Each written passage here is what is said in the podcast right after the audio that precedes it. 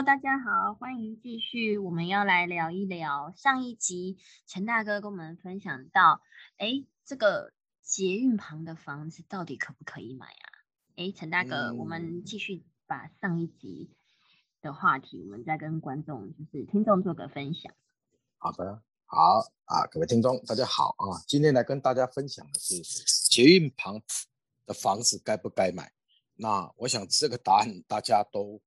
应该会是一样的，捷运旁旁边的房子怎么会不该买呢？哦，对呀，那当然，当然捷运旁旁边是一定要买，就像仁爱路的房子该不该买？当然该买啊，为什么不该买？一定要买的啊，是不是？重点是那买了之后，后面的这个效益在什么地方？还有你本人到底该不该去拥有？啊，我想要讨论的是这个。那么为什么从这个这个说要自住还是要出租？是不是是这个意思吗？不是这个意思，是呃呃，应该是这么说，是你到底有没有能力去买啊？啊，为什么啊？为什么我会这一集会聊到这样的一个一个情况呢？就是说，呃，在上个礼拜的时候，我有。一些朋友，呃，一些朋友在聊到这个问题。那么其中有一个朋友，他就刚好聊到哈，聊到说，原本他们两夫妻每一个月的薪水呢，加起来大概是呃，大概是十十万上下，十万上下。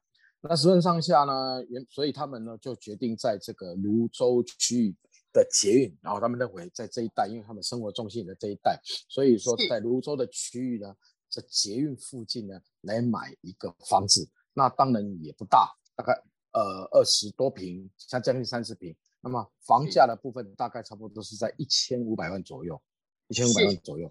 那一千五百万在泸州也很夯呢。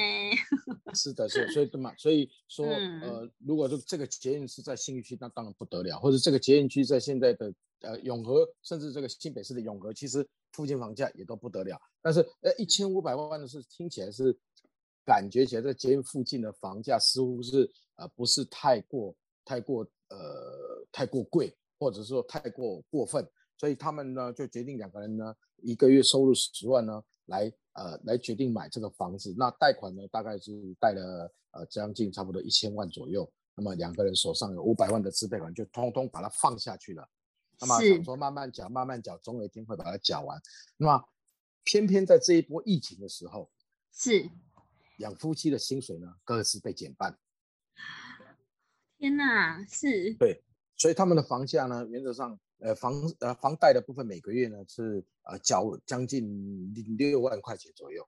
差不多，差不多六七万块。对，将近六万多块钱。那那现在顿时整个生活的品质完全下降。真的。呃，完全下降，完全原原本是呃十万呢。来供给房贷，然后来生活呢，能还还能稍微比较有一点小盈余，因为两夫妻还没有生小孩嘛，所以趁这个时候想说拼一下。你看，如果说他还还有生小孩的情况之下，根本就不可能够用。是，啊，不可能够用，那不可能够用，那现在他的薪水被减半了，是被减半之后，两个人加在一起。变成只剩下五五五六万块钱，几乎两夫妻领的薪水就是通通交给房贷，嗯，完全没有任何的生活品质可言。然后呢，呃，对，然后又之前已经把所有的自备款通通投入到房市里面去了，是，对，好，那所以他们问了一个问题，那我现在该不该把这个房子卖掉？就是他现在有有有。有那个 房地合一税啊，啊对，然后啊他现在算一算卖的是又没赚到钱，是，然后呢，呃房地合税当你没有赚钱，政府也不会跟你供，也不会跟你课税，可是呃你你中这中间你还要缴掉一些，第一个他在房市最高点的时候买的，是，能不能卖到那个价钱呢？其实还还不知道，是。我还不知道，因为他们当时是预售买的，所以价格还蛮我我认为在现在市场上应该也算是颇高了。因为如果一样的价格，人家以现在来讲的话，是不需要去买到这个二手的房，他可以到附近去买一手房。嗯，啊，所以他他他现在面临到房子卖，就算卖也卖不到他要的那个价格，他可能是甚至可能要赔钱卖。嗯，要赔钱卖，然后问题你不赔钱卖，你每一个月缴的这些贷款，你又已经快要压缩到整个整个生活通通都要投入进去，所以原本两个人是为了幸福美好的共同未来而打拼，现在每个现在两个人为了呃痛苦压力的房贷而 天天吵天天吵架，对，所以这个房子已经失去了他们当初的共同目标。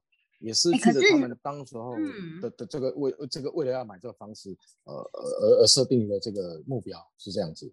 没错，可是你又说捷运旁的房子可以买，那他们又有自备款五百万，照理来讲，是不是他没有抓好他的这个收支比啊？就是说，所以所以为什么房贷要占你支出的？多少比例是吗？所以开开头开头主持人也提到，就是说，哎，捷运房子该不该买？所以我就说，如当然该买啊，这么好的地段为什么不买？所以问题是你你你能不能买？你需不需要买？或者是你应该怎么买？是哦，这个要去考虑的问题。所以应该应该我我有我有跟这个朋友哈聊，我说，如果你当初的房子的部分，你只是买了一千万左右。然后你贷款呢，也一样是贷，诶，也也不要说贷到你贷大概七百万，那你留两百万的这个盈余款，也就是所谓的自由运作款在里面的话，那么其实你现在一点压力都没有。没错。对，一点压力都没有。那啊，你你也会问我阿强哥，那一千五百万、一千万的房子就不一样？那当然不一样啊。嗯。但是但是生但是生活品质跟压力也不一样啊。没错。是吗？哈，对，是。那你你你你现在假如说一千万，比如是距距离捷运站可能要二十分钟，是二十分钟。那可能你早上上班的时候，你可能需要有一些中间的搭载工具，骑 U bike 也好啊，骑摩托车也罢，哦，你可能会有这样一个运载的一个效能出现。但但是重点是你每天的生活品质是不一样的，因为你你现在一千万你。留你用三百万当自备款，七百万贷款，那么第一个你每个月要缴的这个房贷部分也下降了，大概在四万多块钱嘛。是啊，四万多块钱。那就算你们两个现在的薪水两个人被扣减到只剩下五六万块钱，生活上面房贷上面也不至于造成太大压力。再者，你手上还留有两百万左右的自由运运备那个运作款。假如假如你们两夫妻都没有工作的情况之下，啊，那四万块钱的两百万。这个比例呢，原则上一年只需要四十八万，也就是说你们可以撑过撑过多少？撑过呃最少撑过五五年，四到五年。那假如四年好了，你撑过了四年，我相信在这四年你把房子拿来慢慢卖，应该是会有机会能够把这个房子卖出去，然后甚至于还会有小赚一点，因为呃你有时间慢慢去运作，而不像现在已经火烧屁股了，根本没有办法运作运作出任何的利润，甚至你还要赔掉那些税金。哦，这个就是我个人建议的，呃，不是捷运旁房子该不该买，而是你在买捷运旁房子的时候是应该怎么买，如何买，是不是适合自己买，在整个财务的调配上面，必须要做一个呃自己的准则。是，所以有人说这个贷款的金额不要超过三分之一，是吗？这个比例应该要怎么抓是？比较安全的呢？其实以我刚刚来讲的算法，就是说最最少呃，不是贷款多少三分之一或三分之二的问题，是你所留下来的自由运作款项，必须要能够足以支撑你超过两年以上，两个人都没有工作的情况下，哦，你这样子才不会有那，因为尤其是现在整个房地合一之后，呃，甚至于它是五年之后的税是最。最最最划算的，所以你最好还是能够留超过五年的自由运作款，可能是最安全的。因为你可能房子刚买就出状况，五年后你就可能才才有办法卖这个房子。嗯哦，税税金也不至于被被折损太多。所以我个人当然建议最好的情况是五年，但最少也要两年。哦，两年的时间来把这个呃最高的部分的税金给这个抵掉。啊，不要去去去去缴，最少最少要两年，所以最少两年，最多五年啊，这是个人的建议。就自以应该是以自由运作款项来看待你所要贷款的这个贷款的层数啊，用这个角度来看，呃，会是最有帮助的。嗯，非常的实用。也就是说，我们当然知道，就是哎，你说宾士可不可以买？特斯拉可不可以买？当然可以买。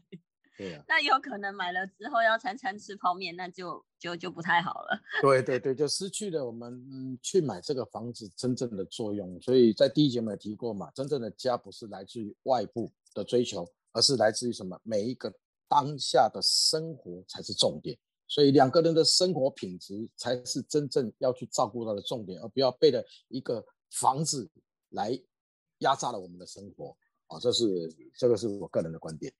真的真的非常的实用，那这个观点也分享给所有的听众。那下一集我们再来聊聊，呃，上次有有些朋友在关心的议题，就是是，哎，我这个父母亲如果年纪大了，我房子要怎么样去传承，是一个比较好的做法，好吗？是，嗯，好，那我这集就到这边喽，谢谢陈大哥，嗯，谢谢，拜拜，拜拜，拜。